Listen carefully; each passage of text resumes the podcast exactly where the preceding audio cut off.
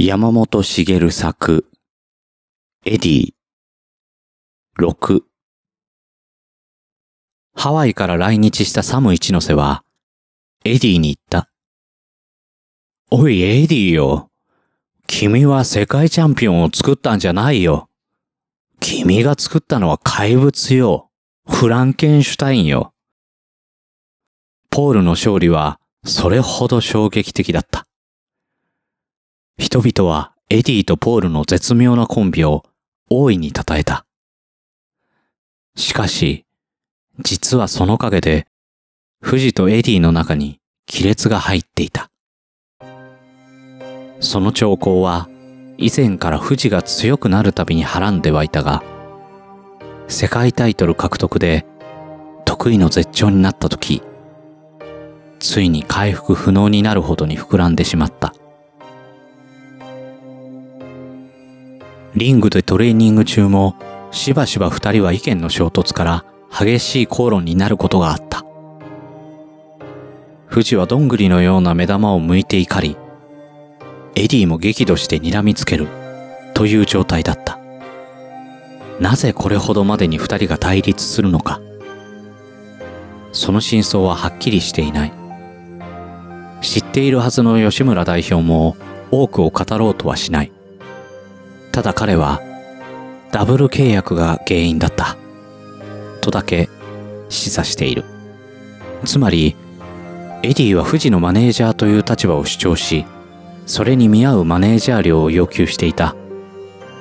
富士にとっては、吉村がマネージャーであり、エディはチーフトレーナーであるとみなしていた。ここに行き違いがあった。ある日、例によって二人が激しい口論の末、富士が吉村に向かって大声で尋ねた。ミスター吉村一体僕のマネージャーは you なのかエディなのか？吉村は困ってしまった。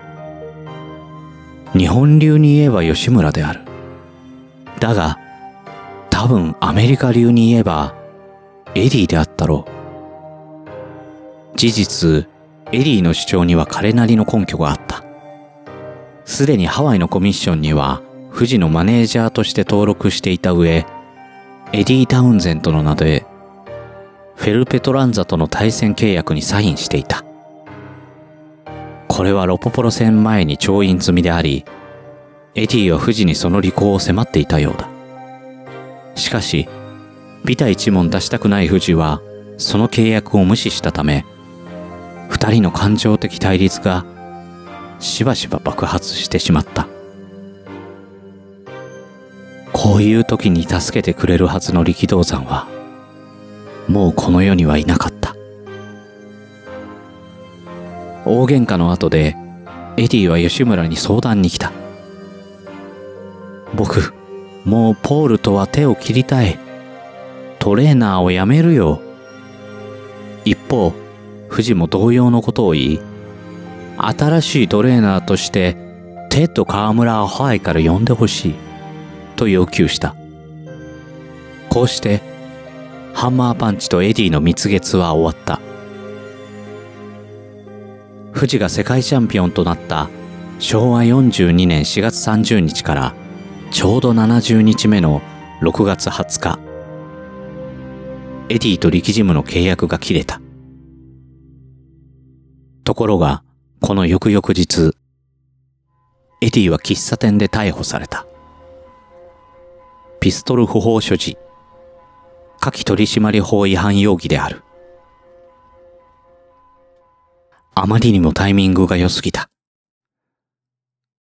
記事では、全トレーナーとなっていたが、二日ずれていたら、現トレーナーであったはずだ。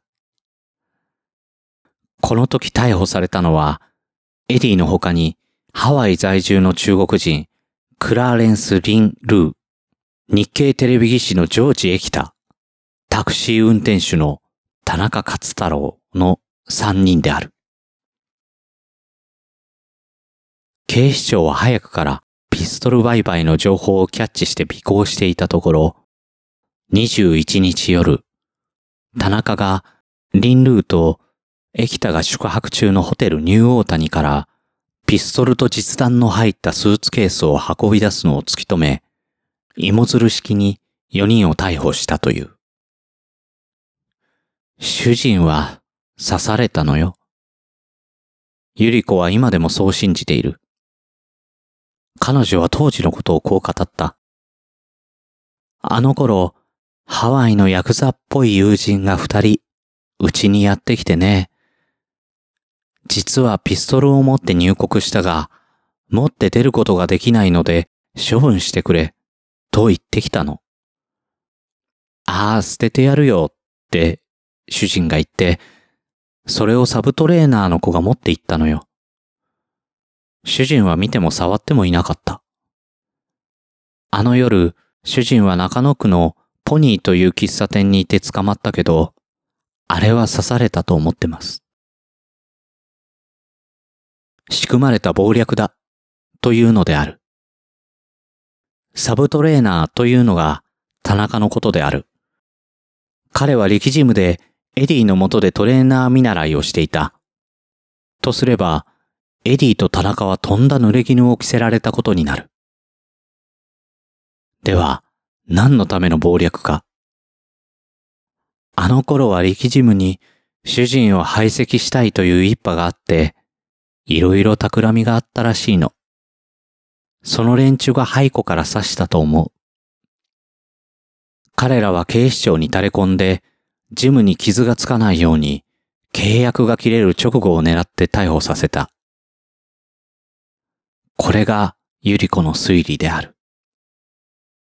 しかし、エディは拘置所に入れられた上、起訴された。東京地裁の裁判では4年の執行猶予がついたものの、懲役2年の有罪判決となり、二人のハワイ人は強制送還となった。エディはダーティーイメージを背負った上、失業者となってしまった。あれは警察のおとり捜査で引っかかった気の毒なケースでした。と、安倍弁護士は語っている。確かに刺されたんですが、やったことは事実です。私はおとり捜査の無効性で争ったが、ダメでした。エディさんはちょこっとしか関係してなかったから、初犯と微罪ということで執行猶予がついた。それにしても気の毒でした。これには後日談がある。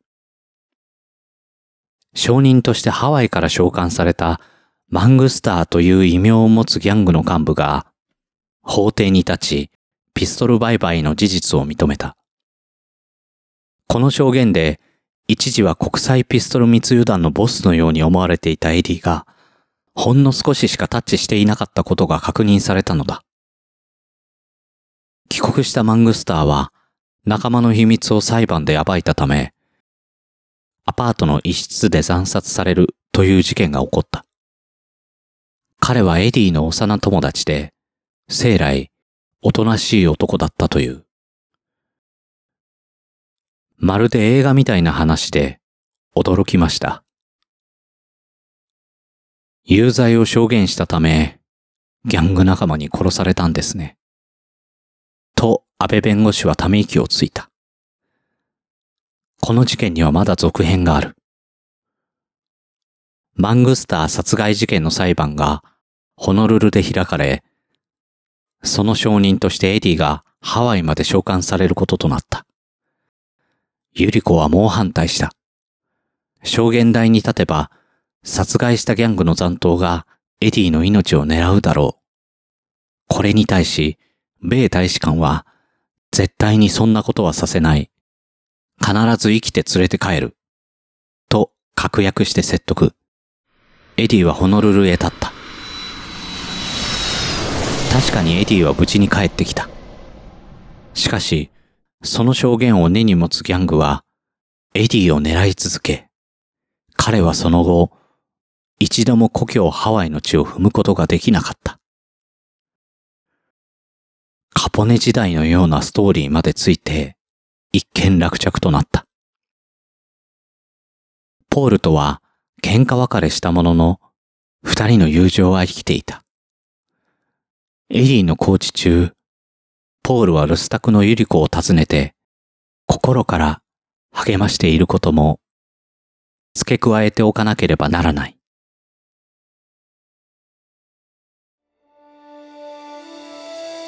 朗読の時間山本茂作エディ6人の世界チャンピオンを育てた男。この番組では感想をお待ちしております。宛先はグリーンドット朗読 at gmail.com もしくは朗読の時間ツイッターアカウントへの DM まで。レビューもお待ちしております。ナレーターはグリーンでした。